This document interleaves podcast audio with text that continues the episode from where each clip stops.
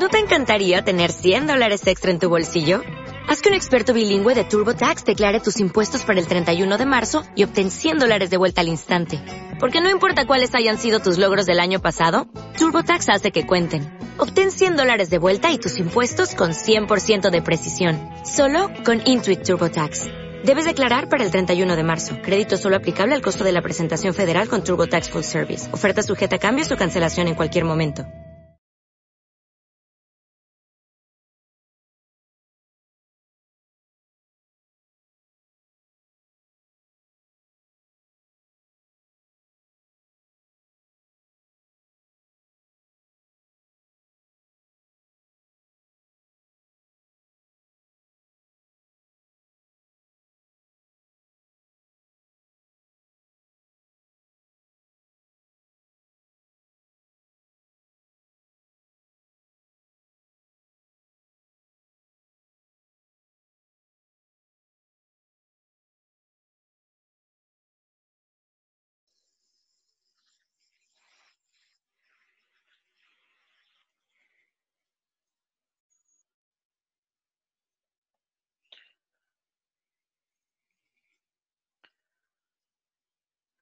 Muy, muy buenas tardes. Eh, ¿Cómo les va? ¿Bien? Dicen bien la gente, dicen mal, pero no, es mentira porque todo está como la mierda. Otro año de mierda occidental que a la existencia del universo le interesa 5 hectáreas galácticas de supernova en forma de falo que a este bichito celebre cuentas vueltas le da a su estrella. Aquí, en esta franja de tierra que la historia estúpida del mundo le llama Estado-Nación Chile, seguimos en dictadura camuflada, descamuflada, con 10% en Navidad y miles de presos políticos. Resulta que pasado un año ya del supuesto despertar criollo, explotó, pero seguimos con el mismo de gobierno que bajo armas tiene el control bajo esta nueva dictadura chilena. Menos del 5% de aprobación y nos gobierna el margen de error otro y otro cambio de gabinete. La cagada que está en Iquique, el aumento de casos COVID, permiso de vacaciones, los permisos, mall colapsado de Navidad, los fuegos artificiales para fin de año, los buenos que quieren ser presidentes y los buenos que quieren ser constituyentes. Estados Unidos y la pelea de sus fascistas contra sus propios fascistas idiotas. Una exagerada impresión de la prensa para con equipos del fútbol que jamás en la vida bajarán de categoría y la atención una vez más es manipulada. Oh, señoras y señores, seguimos en esta fiesta sin festejo popular y una larga historia de elitismo sádico matando y matando pobres. 2021 y la guerra de los virus ven la luz. Agárrense, todo esto más ahora y aquí en Sin Editar, sexto capítulo, segunda temporada. ¿Cómo están, muchachos? Buena, gato. Aquí estamos ya. Bien, pues gato. Aquí en el 21. Segunda, sexto capítulo, segunda temporada, ¿se dan cuenta lo que es eso? Nunca había tenido tanta continuidad en mi vida. ¿Cómo, cómo agarramos tanto vuelo, digo yo? El único proyecto que ha durado a puro...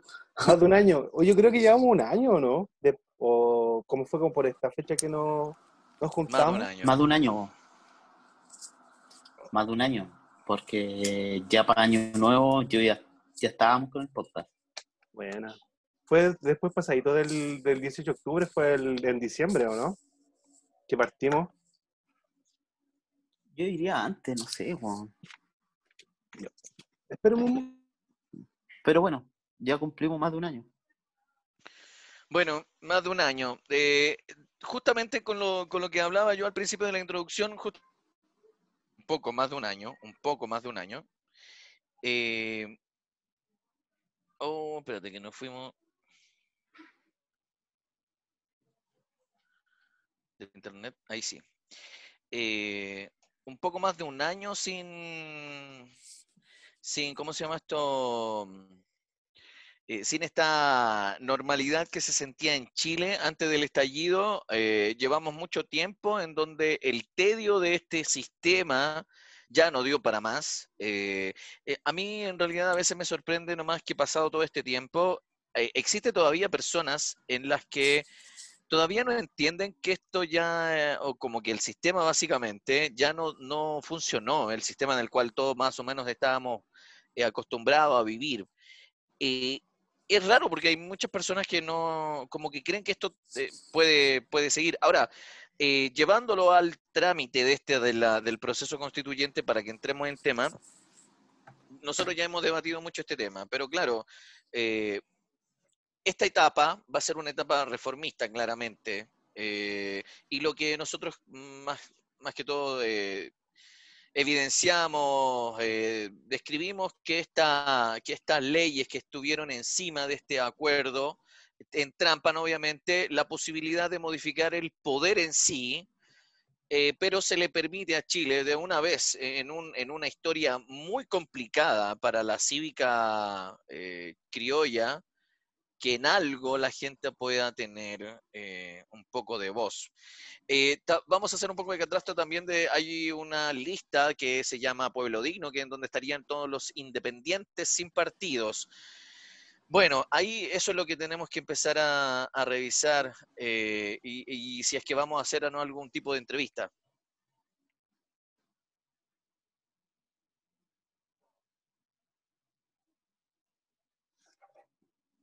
Claro, pues hay, hay bastantes temas que, que tocar, sobre todo empezando, como que había algo como en el común de pensar que 2021, año nuevo, como que todo se iba como a calmar, un, un nuevo año, nuevo empezar, pero al final nos damos cuenta de que llevamos 6, 7 días de, del 2021 y, y el caos sigue y sigue más fuerte, y no solamente acá en Chile, sino que a nivel mundial, ¿o no? Que muestra un poco la crisis en la que estamos, en la que estamos viviendo, una crisis del neoliberalismo y del capitalismo en general. Oigan, chiquillos, puedo, em, ¿cómo se llama esto? Quitar un poco de tiempo, pero por mí. Este, estaba pensando, hablando hace dos días con un amigo, em, y hablábamos sobre una etapa en la que nosotros, como sujetos eh, históricos, por así decirlo, ya más o menos pen- pensado en, dentro de la historia, eh, vivimos una cierta mm, o una camuflada, una confusa etapa en la cual aparentemente no, no vimos violencia como la que hemos visto desde el 18 de octubre. Nuestra generación estuvo alrededor de veintitantos años sin eh, dictaduras encima en Chile. Y eso para la historia de este, para la historia criolla es un dato, porque cada cierto, cada mucho tiempo, hay, eh, hay sistemas o regímenes en Chile muy, muy conservadores, muy, muy fascistas. Y en Chile había sucedido eso, que había pasado una etapa en donde una población etaria, por eso esta juventud, sin miedo, eh, vive y sale a morir sin miedo, y es por eso mismo. eh, yo siempre lo vi desde un lado medio eh, dudoso o con cierta suspicacia, porque entendiendo el desastre de la historia, el desastre de la historia, es decir, cómo se vino, cómo se conjugó la historia hasta, hasta más o menos las guerras mundiales, cómo se partió el mundo después de la segunda, que esto no iba a ir bien. O sea, el devenir de la historia no, no es devenir, no existe el devenir en este cuento. Eh, por eso también en, parte del intro hago esta salvedad a esta eh, a lo que nosotros hacemos como historia, eh, revisamos y recontra revisamos la aristocracia histórica y al sujeto común, al sujeto que él, nosotros, el que va viviendo esta moledora de carne, no se le va tomando en cuenta en este, en este hablar de, de- los que van venciendo y van, van contando la historia. Eh, para mí no me sorprendería en el hipotético de que si el mundo sigue viviendo y tal cual, eh, no sé, por ejemplo, al principio de la historia de Chile, tal vez en todo el pueblo de Chile nadie pensaba que O'Higgins iba a terminar eh, 200 años después considerado padre de la patria, liberador, salvador. Con Pinochet nosotros es irrisorio pensarlo, pero puede, que en un momento la historia de Chile lo cuente también como tal. Entonces, eh, a ese punto de donde yo me refería, en que vivimos una etapa muy confusa, eh, muy confusa del, de la- del sistema, o de la historia, eh, y no, ten- no tenemos, eh, ahora yo creo que estamos viviendo etapas nuevas de control, de sofisticado, muy sofisticado control. Eso era lo que quería eh, quitarle, chiquillos.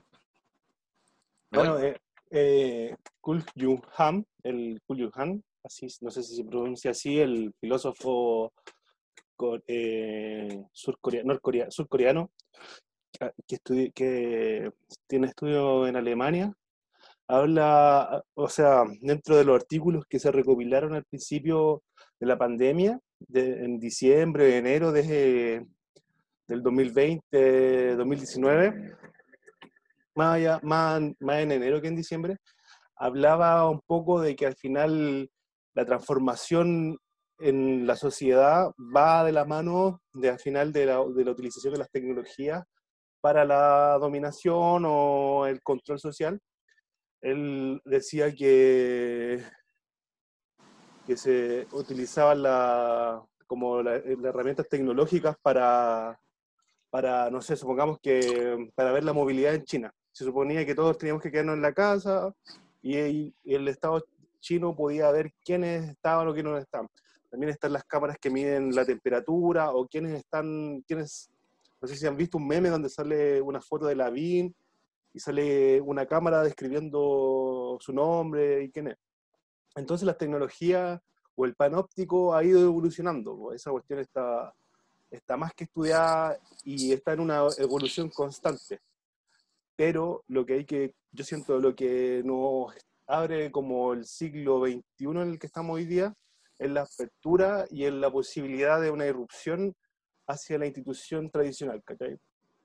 Con los estallidos, con la pandemia, con lo que está pasando en el Gringolandia, matándose entre ellos mismos, es una weá que al final es un, estamos como en una, en una circunstancia que ya cada cosa que, no, que se viene adelante es un proceso de, de cambio. Y tenemos que aprovechar el proceso de cambio. Yo creo que es necesario lo que estamos viviendo para cambiar a nuestra sociedad y darnos cuenta que al final todo lo que nos decían a nosotros cuando uno criticaba, decía, oye, esta weá está mal, no, pero es así y hay que dejarlo así, es- se nos abre la posibilidad de establecer un cambio. Y yo creo que ve- viéndolo más allá de, de est- de estos años que vamos a estar encerrados o que vamos a estar más con, como de cierta forma enclaustrados o supeditados por la pandemia a vivir la vida, va a llegar un punto que ya se supone que va a pasar. Con la vacuna nos dimos cuenta que eso va como que se relajar, se relajó un poco y que al final va a, va va a haber un cambio, pues, ¿cachai? O sea, está yendo un cambio, pero el cambio va a ser mucho más plausible. Yo creo que va por ahí en, en ese sentido, porque en nuestra generación, eh, el cambio de ciclo, ¿cachai? Muchos dicen el cambio de paradigma, el cambio de las instituciones. Eh, yo creo que más allá de un cambio es la apertura, la apertura a algo nuevo, a la posibilidad, eh, poniéndome en términos heideggerianos, eh, la posibilidad del ser.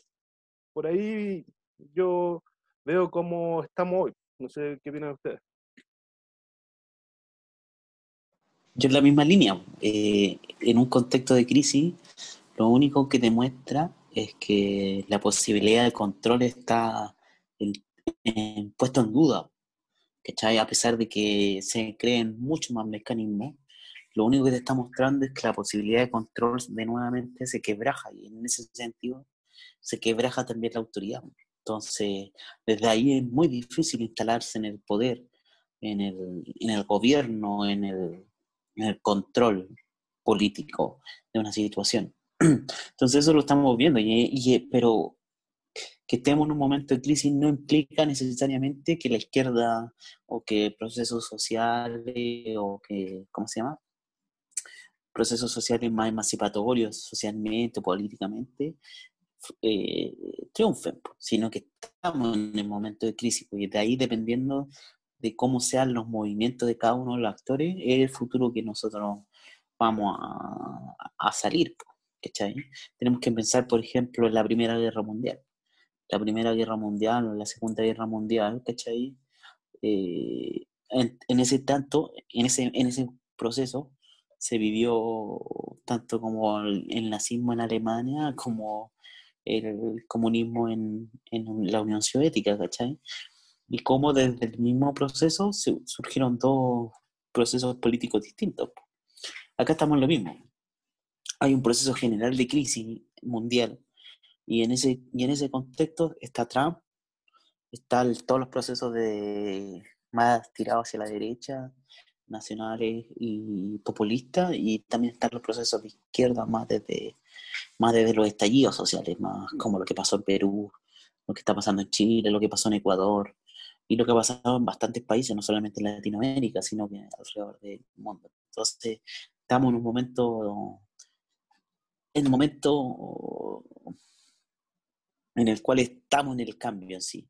Es como esto es como en el tren. Tú vas en un tren en 100 kilómetros por hora, pero tú dentro del tren te ves que estás quieto. Y tú piensas que no hay movimiento salvo si miras para, para afuera y, y solamente al mirar para afuera te, da, te das cuenta del enorme movimiento en el cual está inmerso. Aquí pasa lo mismo. Nosotros llegamos a un nivel de estabilidad en el cual no nos damos cuenta del movimiento que se está produciendo. Esto también podríamos verlo como con la paradoja del maremoto. El maremoto, o el marepoto según Piñera, eh, es un proceso de gran destrucción, donde entra el agua y destruye todo, todas las barreras que lo contenían. Pero ya después de que entra el agua, se produce una calma. ¿sí? Y se estabiliza. ¿sí? Pero eso no quiere decir que ya haya pasado el proceso de destrucción, sino que la destrucción y el cambio sigue ahí. Sino lo que pasa es que nosotros llamemos una calma.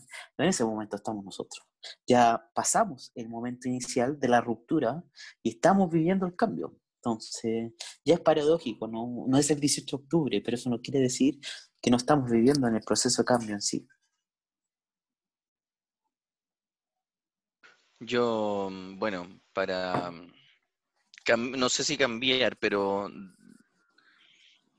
argumentando más, eh, no sé si, o sea, puede que la palabra cambio exista o la posibilidad del cambio. Viva el cambio, como el pero, cambio como la vida. Yo creo que el título grande es una eh, etapa nueva de, sofisticado control que el humano eh, como animal creo que no sé si biopolíticamente estaba preparado o no preparado, pero no, es, no está quizás capacitado para poder salirse del, de esa, mm, eh, ¿cómo se llama esto? De, ese, de esa amarra que yo creo que es donde vamos a empezar a, a transitar de ahora en adelante. Ante eso viene la resistencia del grito por el ser porque está en, el, en una etapa, yo creo, última de supervivencia del ser, en la cual yo creo que ya la, la, ciencia cibernética o, la, o el avance electrónico eh, nos acelera mucho más a este mundo de, las películas, de la ciencia ficción, en donde eh, el humano va a dejar de, ser eh, técnicamente humano, por así decirlo, se va a empezar a hacer eh, fábricas de, humanos en, un tiempo más, qué sé yo, puede que hasta inclusive dejemos de morir, ¿por qué no? Que la ciencia es como el, fin de que, que la especie tenga esa capacidad. Pero viendo la realidad, o viendo lo que pasa, yo creo que no tiene esa, ese carácter espectacular, hollywoodense. Yo creo que es más bizarro, eh, es un poco más eh, sin esta, esta gran máquina constituida. Yo creo que va a llegar un tiempo de quiebre eh, total con la vida, pero yo no apuesto, o sea, apuesto a eso, apuesto a que ya estamos en una etapa cruda de supervivencia. Pasando todo esto, en, el avance que viene, eh, claro, ya van, vamos a tener nanobots que nos van a poder ayudar a ayudarnos en las células, por ejemplo. y eso va a cambiar quizás también nuestra mm, eh, composición biológica. Ante eso yo creo que la, composición del ser o este ser nativo que queda en ese grito, eh, claro, ahogado ante esta construcción de la técnica expuesta en, la, en, la extracción de, los recursos de la vida en el planeta, no creo que va para buen, no, no creo que va para buen cambio. O sea, va a haber un grito, digo yo, que es de resistencia por el ser, pero no es el motivo de este cambio. El cambio, yo no, no, no sé si la palabra cambio va, sino que yo creo que estamos ante un proceso de sobrecontrol sofisticado que no teníamos eh, eh, anteriormente alienación tal, o sea, no, no, conocíamos quizás este nuevo tipo de procesos. Eh, siento yo que sí efectivamente entramos a un proceso de guerras de, de, virus, qué sé yo, porque a eso llegó el, este avance del capitalismo. Pero, Gato, ¿tú no sentís que exista un cambio en el sentido de que la gente está más politizada? que, supongamos, para lo, mismo que decías tú, eh, que se llenó la gente en los malls, también había visiones críticas. Obvio que siempre los malls se van a, se van a llenar para la Pascua, porque al final somos una sociedad judío-cristiana que tiene que celebrar el, el nacimiento del, del, Dios, pero eh, existen voces que al final se dan cuenta también, eh, puta, no, el cambio al final no es un cambio que que uno lo va a poder visualizar nosotros, y nosotros vemos como los atisbos, como los cimientos, no cimientos, como cuando nace una plantita, tú veis cómo nace los tallos, pero tampoco sabéis si va a crecer mucho, si va a dar fruto o va a pasar un tiempo y se va a marchitar. Esa cuestión eh, corresponde a una época. No puedes negar el proceso de cambio que está viviendo la sociedad desde lo tecnológico, claro, desde la dominación, sí, pero también de las rebeliones que están pasando a nivel mundial y a nivel eh, latinoamericano. Entonces, a veces hay que empezar a, a, entender que los cambios no son como uno quisiera que fueran, sino que los cambios terminan siendo cambios que se están contextualizando la época que estamos viviendo. Claro que hay más más dominación tecnológica es porque la sociedad siempre iba a un proceso de tecnología que va, que va hacia allá. Pero no hay que, no, no es no una negación, pero no hay que ver la, el proceso que se está viviendo hoy, ¿cachai?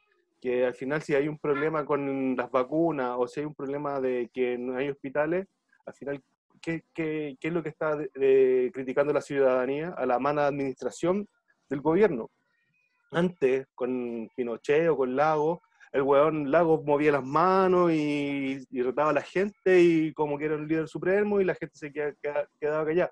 O la Bachelet porque era médico, ella podía decir algo, o que era hija de detenido de un militar que lo mataron.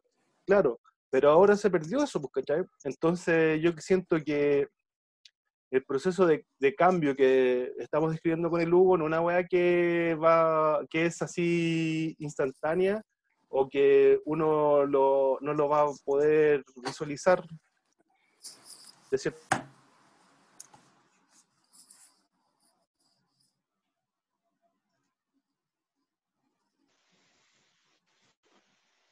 Bueno, es una, es una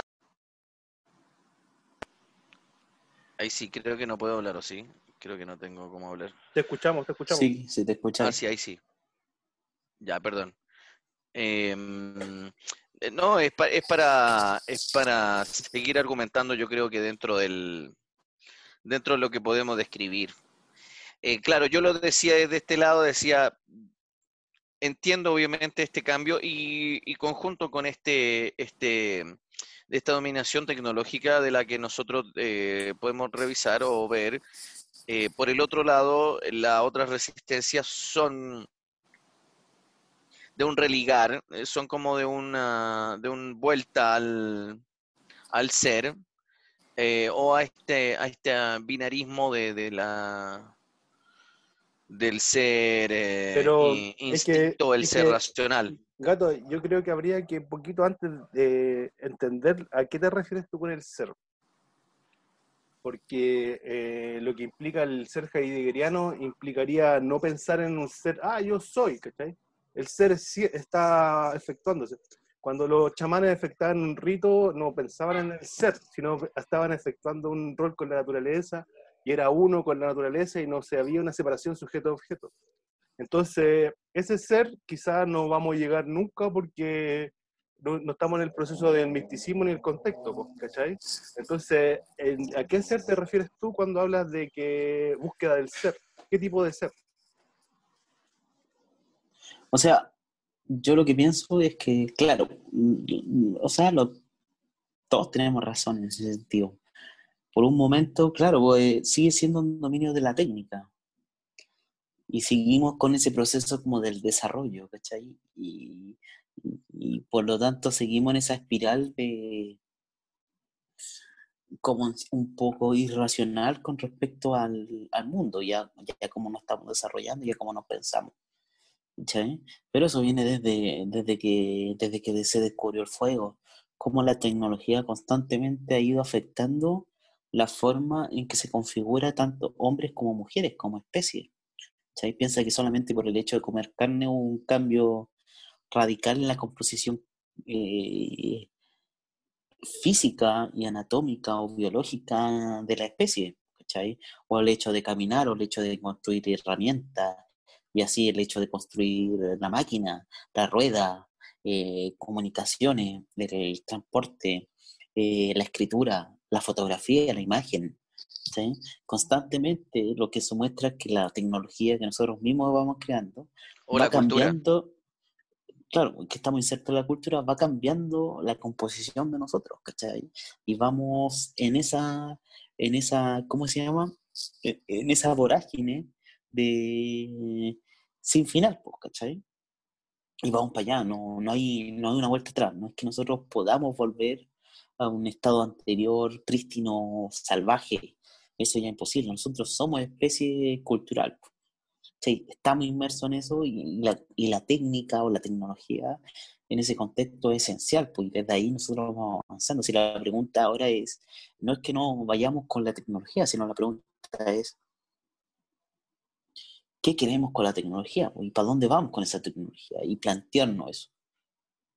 y esa pregunta no, claramente no está hecha, pero está en tensión, ese es el punto. Yo creo que esa es la pregunta, perdona, Hugo. Esa es la pregunta, que yo creo que es, es, esencial para poder entender nuestra, nuestro discurso, nuestra comunicación. De hecho, yo aperturaría ahora ya, el, para avanzar quizá un poquito chiquillo, eh, en el tema de lo, del proceso constituyente que estamos viviendo. Yo quiero decir desde, desde siempre, digo, eh, y por fuera, por encima de esta trampa partidocrática que sucede en este eh, plebiscito, eh, la apuesta de que exista una posibilidad o un margen de modificaciones estatales dentro de este paso, no, no, creo que no exista una, una buena voluntad en las personas que van a poder estar en este proceso o, o, las personas, tanto independientes como personas, yo me imagino, de, la farándula que van a tener quizás mejor chance de, poder eh, ser elegidos, eh, que no, no creo que tengan mala voluntad en este, en este paso, pero recuerdo, insisto, que este paso eh, está marcado, tiene un marco, tiene una norma, está bajo las estructuras de la misma constitución antigua, eh, yo muy, muy avanzado ya en el, en, el, en el debate digo que se va a confirmar o se va ya definitivamente eh, confirmar la neoliberización de la constitución chilena, o sea, ya la vamos a firmar en democracia.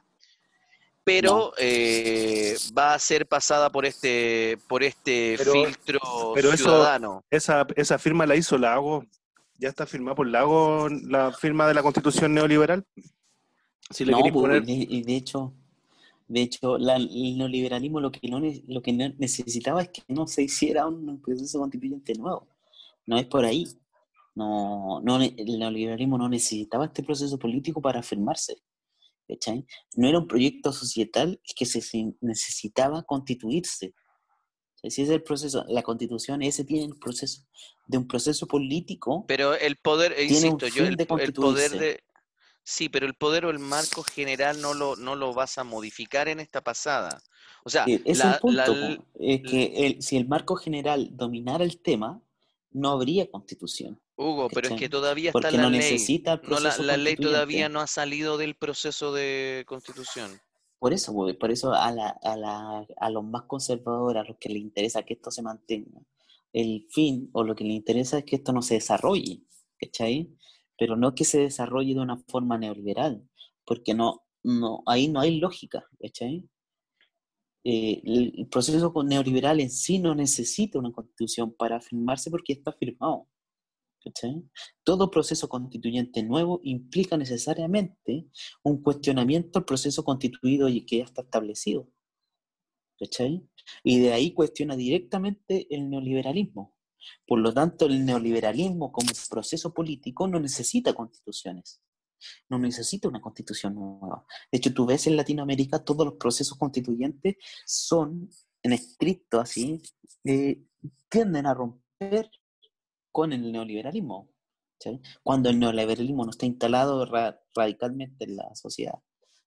Entonces, en ese sentido, no es que el neoliberalismo necesite el proceso constituyente para firmarse, porque eso no es, no es real, sino que todo lo contrario, al neoliberalismo le gustaría que el proceso constituyente no se desarrollase, porque encima va a cuestionar directamente el, neoliberal, una de las piezas fundamentales del neoliberalismo, que la sociedad se regula por el mercado, no por el, por el sistema político. En cambio, un proceso constituyente lo que está mostrando es todo lo contrario, que la sociedad se tiene que regular de un proceso político y que el mercado viene con consecuencia del proceso político en el cual se llegue. Ahora, que eso sea radicalmente distinto es otra cosa, pero no es neoliberal. En su base no es neoliberal y cuestiona directamente la esencia del neoliberalismo, Porque vuelve a darle importancia a los procesos políticos sobre el proceso económico en la constitución de una sociedad. Y de ahí viene toda la cuestión con respecto a la FP, con respecto a, a innumerables herramientas y soportes del neoliberalismo. ¿Sí? Entonces, eh, desde ahí, no es que el neoliberalismo esté cagado la risa o los neoliberales estén cagados la risa con el proceso constituyente, todo lo contrario. ¿Sí? Claro, tienen ciertas reglas del juego a su favor, sí, claramente, eso está, pero no es lo que les gustaría. Por ejemplo, a ellos les gustaría haber, no necesariamente haber tenido esto. Pero disculpa, Hugo, pero para que avancemos, tranquilo, tranquilo. Yo no, no debatamos más esto, insisto, no debatamos más esto que nos vamos a quedar. No, yo te voy a decir, no, Hugo, no vas a poder cambiar. Yo te voy a decir, no, sí se va. Yo te voy a decir, Hugo, no has cambiado la ley tres mil y tanto. Y vamos, eh, pero por eso, evitemos este trance. Eh, evitemos este, este, trance, avancemos en la conversación.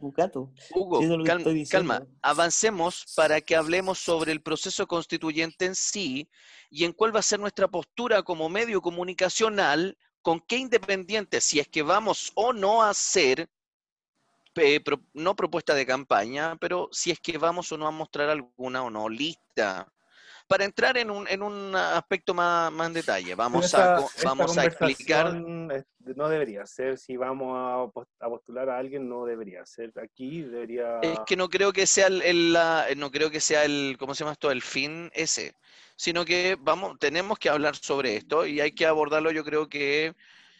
desde nuestra tribuna nomás, pues desde nuestra tribuna lo más humilde posible. ¿Cuál sería la forma de abordarlo? Si vamos a ir a votar por un constituyente o si vamos a ir a votar después cuando... Lo que pasa es que eh, estamos, estamos en, este en este trance en donde por un jaque mate, habiendo eh, no aceptado, sí, aceptado el plebiscito, tenemos que involucrarnos sí o sí en esta pasada de, de, constituyentes. no es que no nos tengamos que... Pero ¿en qué sentido? No, no, pero tranquilo, no es que vamos a hacer campaña por alguien, tranquilo, no vamos a hacer campaña por nadie. Pero escucha un poquito. Pero, ¿en qué sentido te quiero preguntar? Si es una cuestión de vamos a hablar de cómo los eh, independientes se han inscrito o están buscando que, lo, que los patrocinen, ¿O vamos a hablar de que algunos jóvenes se salieron del gobierno para ser constituyentes? Podríamos, yo creo que debería ser las dos, las dos formas, ir, ir. Ir tratando de sacar eh, caretas si es que podemos, ir eh, hablando de sujetos si es que podemos, pero a medida que va pasando todo esto, insisto, en este jaque mate que hizo la partidocracia, la sociedad civil, tranquilo Hugo, no debatamos esto. Eh, si, el, si pasamos el sí apruebo, tenemos que sí o sí hacerte parte de, de este proceso constituyente, porque si no, no tiene ningún sentido dejarlo al aborigen de, el, este, de la farándula, que yo insisto, eh, este, este detalle lo hablamos hace... Solo un punto, es al revés, es al revés. No es que nosotros necesitemos participar del proceso, sino que el proceso político necesita que nosotros participemos. El proceso constituyente no se creó para que nosotros como que jugáramos, sino que el sistema político necesita que el proceso constituyente se desarrolle para que funcione, ¿cachai? Porque estaban en la B, ¿cachai? Estaban, estaban en la crisis, ¿cachai? Entonces no es que nosotros tengamos que participar, sino que todo, y ahí viene la crisis del sistema, porque el proceso constituyente todavía no está establecido. ¿cachai? Todavía no termina, entonces por lo tanto lo constituyente está en la nebulosa, y al final, ¿sabes cuál es el, detalle grande de todo esto? Es, en, eh, no en estricto rigor, pero es en la sensación de cuán, cuán eh, ¿cómo se llama esto? ¿Cuánto afectas tú como ciudadano en esta pasada? ¿Qué, ¿Qué haces tú como ciudadano en esta pasada? No como, no como juzgar, no como poner en, en tela de juicio a la persona en sí, sino como decir, bueno, dijimos que habíamos estallado y todo, nos pasaron este proceso constituyente. Entonces, tomando este proceso constituyente, ¿qué vamos a hacer con él? Esa es la pregunta. Y también una de los, de los por qué, de las preguntas que en un momento al principio del programa empezamos de, ¿qué queremos con esto? Hilando con todo este debate que hacíamos, Hugo, yo no veía mal ni decía mal eh, de que estos, estas constituciones chilenas siempre han tenido este molde neoliberal. No va a ser la excepción esta, pero no importa, porque insisto que en el debate ciudadano, yo no creo que la gente quiera cambiar el modelo, sino que mejorar el establecido. Acierta a sentir, digo yo, así como medio no es que la gente quiera, sino que la gente, yo he escuchado y me han dicho, no, que ojalá que ahora sí hagan la weá, Como digo yo, no va, no, porque ahora sí que... Es que eso es lo que pasa. Ese es el tema. Entonces, a nosotros, ojo, ojo, pero es que el tema, el tema es que no, nosotros no llegamos aquí no sabiendo esto. Tú y yo, el Claudio, esto lo evidenciamos al principio de este podcast cuando pasó todo esto. Entonces ahora ya no me, a mí no me molesta, a mí me molesta que lo topemos así como que, ah, es que chuta, es que lo, es que lo estuvimos diciendo todo el rato. ¿Cuáles iban a ser las características que iba a tener este proceso? ¿Cómo otra vez la gente iba a quedar marginada de este proceso? Porque no tiene, no tiene educación cívica. Entonces, los aspirantes a partir a, ser político, a, a, ser político, este, a ser político con contrato, que no es, que no pertenece a este, a los partidos políticos, pero que sí eh, reproduce el discurso de los partidos políticos y hace el trabajo de los partidos políticos, va a ser parte de este proceso constituyente. Entonces, el, insisto, yo esto ya lo había dicho, así que yo no me voy a poner a debatir esto, pero insisto, en esta pasada de proceso constituyente algo vamos a decir nosotros. Eh, me, quiero hacer un poquito cargo de todas las cosas que he dicho durante un año, ya que hablamos que llevamos más de un año, que al final eh, estamos en una paradoja. ¿En qué sentido? en que Gato habla de que quiere ponerle fin al neoliberalismo. Claro, yo aquí creo que la, aquí no lo estoy hablando por mí, no lo hablo como Claudio Alarcón, que tiene un pensamiento crítico y que, quiere que se acabe el Estado. Claro que no. Lo voy a hablar como desde una perspectiva ciudadana, como una persona que cree en la democracia. ¿Cachai? Cómo se está visualizando nuestro futuro es que Gato dice que hay que acabar con el neoliberalismo. Claro, se puede acabar con el neoliberalismo, pero se va a seguir en, una sociedad capitalista. por eso siempre le decíamos a Gato, oye Gato, con, esto no se acaba el capitalismo, ¿cachai? No, claro, se puede, no, lo que se puede acabar es el neoliberalismo como sistema social, no como, o sea, no liberal en el sentido de dejarlo liberal y, o sea, es neoliberal sacarle lo neo y dejarlo liberal. ¿Eso qué, qué incluiría o qué, qué, qué sería, cómo lo podríamos establecer? Que al final lo que nos están vendiendo como la BIN o la centro, derecha, la, la centro derecha es como que hacer una cierta socialdemocracia, ¿cierto? ¿Qué implicaría una socialdemocracia europea como lo, dice Desborde o lo dice Lavín? Es que al final el Estado sea como el ente de poder que, que sea como el mediador entre los trabajadores, la, la, sociedad, la sociedad y los empresarios. Pero que sea sea como la justicia. ¿Han visto esa, la, la, imagen de la justicia que es como con los ojos cerrados y tiene un balance? Ese, como que esa sería como lo que proponen los, los políticos de centro derecha y yo creo que la concertación o Jadwe también busca eso. Como que al final el Estado tenga un poder mayor al que tiene. Por eso sería como antineoliberal. Pero eso no implica la economía liberal. Entonces, ¿cuál sería el, proceso que, que, tendríamos nosotros como ciudadanía? Es que suponiendo que fuimos a votar, que nos interiorizáramos en las propuestas de los candidatos. No, quiero decir que nosotros vamos a traer un candidato y vamos a preguntarle porque no, no, y no, o sea, yo no lo haría de mi parte, pero creo que es importante ver en, los debates ya cuando son más puntuales de ciertas leyes, estar ahí, ir presionar a la persona que está, se supone, representándote y, y, mandarle un correo, no sé, que sea una hueá más directa, no tan como con que esté en un pedestal. A eso yo creo que deberíamos apostar, para un verdadero cambio estamos en una paradoja del sistema político en general que no se da en todos los lados. Generalmente los procesos constituyentes se dan cuando el gobierno o el sistema político impulsa los procesos constituyentes para que se desarrollen. En Chile se dio al revés. Es decir, el, sistema político entró en crisis y necesariamente tuvo que lanzar un proceso constituyente para firmarse en sí. Pero no es que el sistema político apoye el proceso constituyente. Piñera no está a favor del proceso constituyente y en general el sistema político concreto estaba a favor. Sino que hubo una presión externa que hizo que ese proceso constituyente se desarrollase. Si tú miras, por ejemplo, el proceso constituyente de Bolivia o el proceso constituyente de, de, Ecuador, es al revés, es un, es un movimiento político que entra al gobierno con la campaña de desarrollar un proceso constituyente. Entonces, ese es el mismo gobierno el que apoya el proceso. En cambio, aquí se está viviendo un proceso totalmente contrario donde en general la institucionalidad política no estaba de acuerdo con el proceso constituyente, sino todo lo contrario, quería que se mantuviese el estatus quo anterior.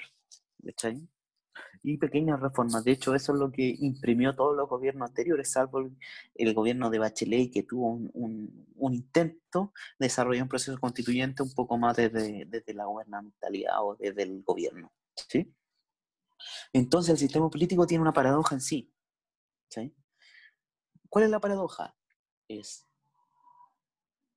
libera o genera más autonomía o genera más eh, independencia de este proceso en pos de ganar más estabilidad o en pos de ganar más legitimidad o institucionalidad o concentra poder y pierde institucionalidad y pierde legitimidad. Entonces estamos viendo exactamente esa paradoja en este contexto, por ejemplo, los constituyentes. El gran error del sistema político en general haber puesto la segunda pregunta de si qué querían, sistema convencional mixto o sistema convencional constituyente o la convención constituyente. Esa fue una, una pregunta innecesaria. No tendría que haber preguntado esa weá. ¿Por qué? Porque sacaron este porcentaje. el 80% de la población le dijo que no querían de nuevo a los políticos dentro del proceso constituyente. Esa pregunta se la deben haber ahorrado para que así los partidos políticos puedan poder trabajar de mejor manera en el, en el proceso constituyente en sí. Ahora, ningún momento quiere decir que es del partido político. ¿Cachai? Eso, y eso fue con la misma paradoja.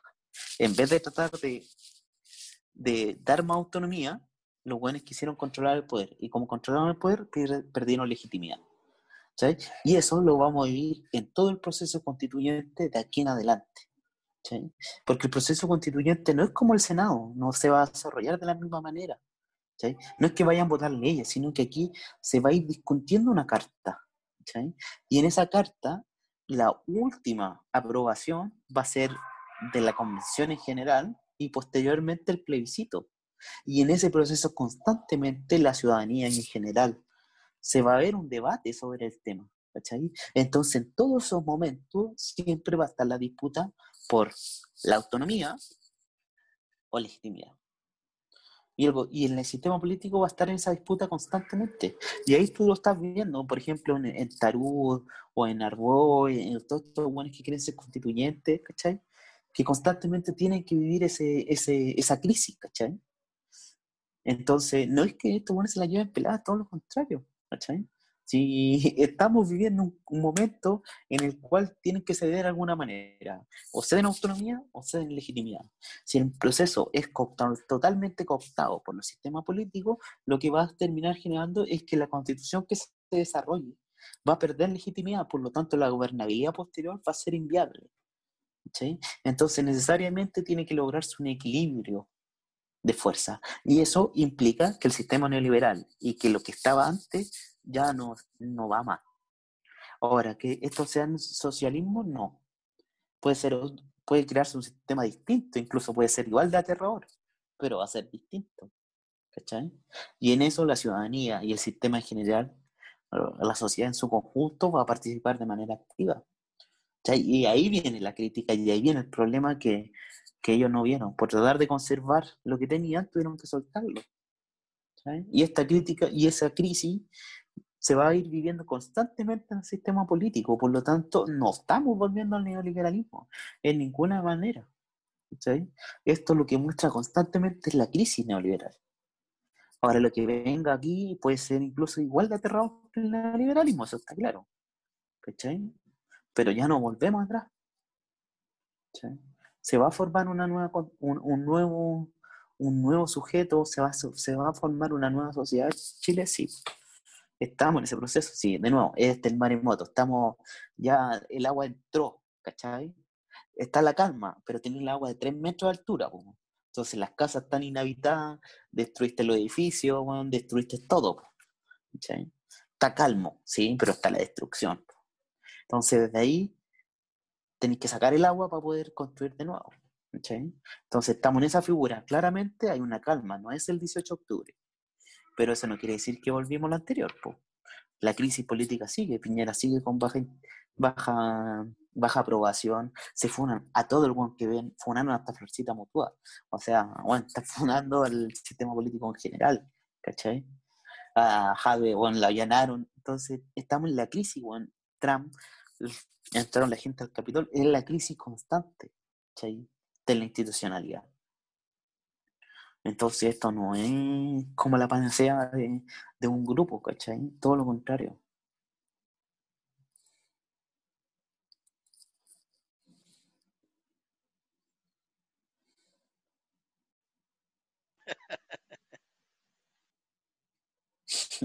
se ríe este Habla. No, pero es que hay que recibir la información, hay que... Em, bueno, en fin, em, creo que ya habríamos tocado aparentemente, aparentemente, muchachos, casi todos los temas. Muy lindo. Yo igual quiero decir una cosa. Pinceladas por acá y por allá, sí. Ah, eh, que, puta, eh, no sé si vieron que el 24 de diciembre Piñera llegó con la vacuna y los matinales hicieron un alarde, cadena nacional, llegó la vacuna, como que siento que esa weá fue aprovechamiento político totalmente, lo que, porque al final, miren, hemos estado, si uno hace un cálculo, llevamos como un año de toque de queda, aproximado. Pueden ser 10 o 11 meses, que hemos estado súper eh, reprimidos, los que más no pueden, los que más no salen. Gente que sale y ha, ha hecho su vida normal y, y pico. A lo que quiero llegar es que llevamos un año de toque de queda. Llegó la vacuna. Y Piñera se ha sostenido en el gobierno por weá, man. porque yo creo que si esta weá hubiéramos estado en un proceso normal, con todas las cosas que se han sabido de, de él, de las de las weas, supongamos, la, de la primera dama que fue a Miami, todas esas cosas, como que él se ha sostenido de la, de la, gente, de la oportunidad de que la gente no pueda salir a manifestarse. Entonces, en ese sentido, como para conectarlo con lo que estaba hablando con anterioridad a los procesos de cambio, y que les decía que si uno analiza, si no es por la pandemia, eh, esta cuestión hubiera sido una, una puesta en escena de energía en contra del presidente Maya, de, de en contra del gobierno, o en contra de la FP, o en contra del neoliberalismo. Es una weá en contra de Piñera. ¿Qué opinan ustedes? Eh, ¿Sabes qué? Ab- abres una ventana a un ciclo, a un proceso político que Chile llevó desde el 19, o sea, del 1995. Espérate, ¿cuándo fue el gobierno? Después de Frei, ¿quién vino? Frei Allende, No, no, Frei acá en 1995. después de Frei vino el agua. Vino Lagos. Bueno, entre el, el proceso, o sea, entre el proceso sí de Frei y de Lagos, se empezó a incubar este, este posible, esta posibilidad de que la derecha fuera gobierno nuevamente. Los primeros candidatos fueron caricaturescos, entre los dos siempre se pelearon Joaquín Lavín y también Piñera, pero Piñera siempre tuvo mejor proyecto, mejor prospecto por ser este ejemplar eh, o gran ejemplar de este sistema meritocrático, entre comillas, eh, sobre la exitosidad, ¿existe esa palabra? O sobre el ser exitoso en, el, eh, en nuestro sistema. Y Piñera eh, daba uno de los buenos ejemplos, eh, no es que para nosotros dé un buen ejemplo, sino que para la sociedad de, eh, de derecha daba uno de los mejores ejemplos. Entonces, yo creo que esto no es que estuvo preparada para nada, pero fue un trabajo que hizo la derecha de comerse estos gobiernos fracasados hasta que populistamente llega con este con esta caricatura de, de Piñera. ¿Cuándo fue el primero? ¿En el 2010, 2008? ¿Cuándo fue el, primer gobierno de Piñera? No estoy jugando. ¿Cuándo fue el terremoto? 2010. Entonces hasta ahí llegó y ganaron. Eso fue un gran avance de la derecha en Chile. Avance obviamente por el por este esta separación ciudadana del, eh, del pensamiento clásico de la política, donde también se empieza a fraguar este estallido o, este, o, esta, et- o esta generación, en donde tenía este, este, este crucigrama, ¿ah? en donde tenía esta sensación civil de que no como sujeto no era parte del sistema, pero aunque él quisiera ser y estar en el sistema, ese sistema él lo veía y lo veía que repetidamente era corrompido y corrompía a uno y al otro sujeto mientras transitaba en este sistema.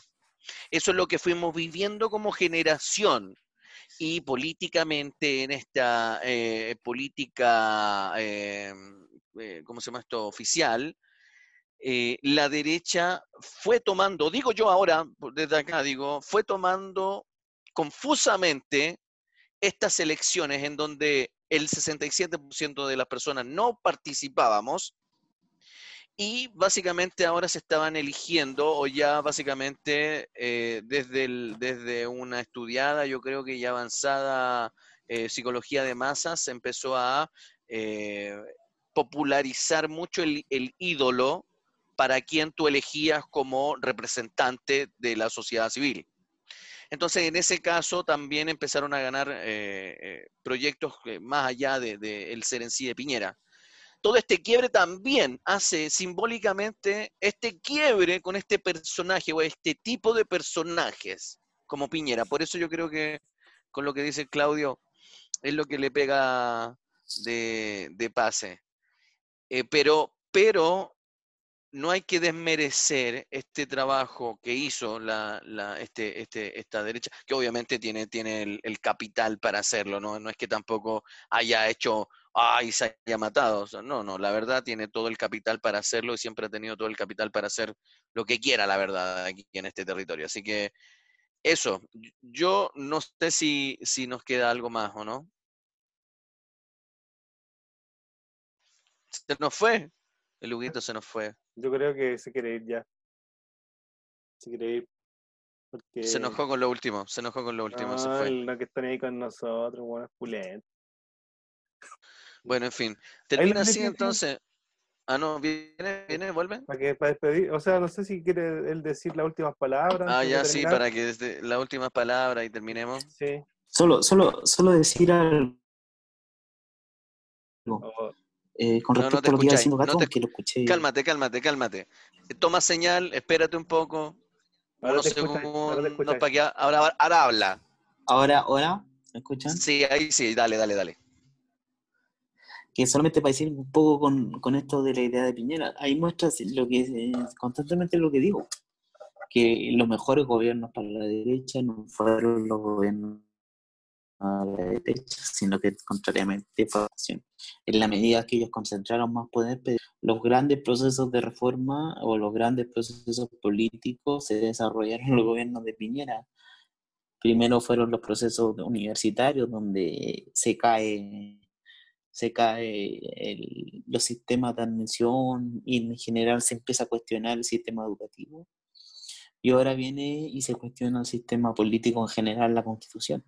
Entonces, a todo el contrario, en vez de a la derecha lo que porque era la mejor manera para administrar el poder que tenían, cuando lo hicieron visible, perdieron todo eso que tenían oculto. Claro. Entonces, de nuevo, Perdieron viene- viene de todo nuevo eso esta- que habían avanzado. y es que pa- y pa- Exacto. Entonces viene de nuevo esa dicotomía, o, bien esa paradoja que no se da en Estados Unidos, o en Estados Unidos es distinto el proceso. Trump entra, Trump entra al poder, pero entra con un gran poder, po, que hasta el punto de que puede tomar el Capitolio. En cambio acá, la derecha toma el poder y lo que hace al tomar el poder pierde el poder que lo sostenía. Y a tal punto que no Se deja solamente ver tal pierde el poder, que a tal punto que no solamente pierde el poder que la sostiene a ella, sino que pierde el poder que sostiene al sistema político. Se va, Hugo. Se nos va, Don Hugo. Ahí sí, vuelve. Hugo, Intermitente. lo- la última. Se me, pie- Ya. me pierdo. Oye, nos vamos, nos vamos, no nos vamos. Ya. Sí. Ya, Nos vamos. cabrón. Un gusto hablar con usted.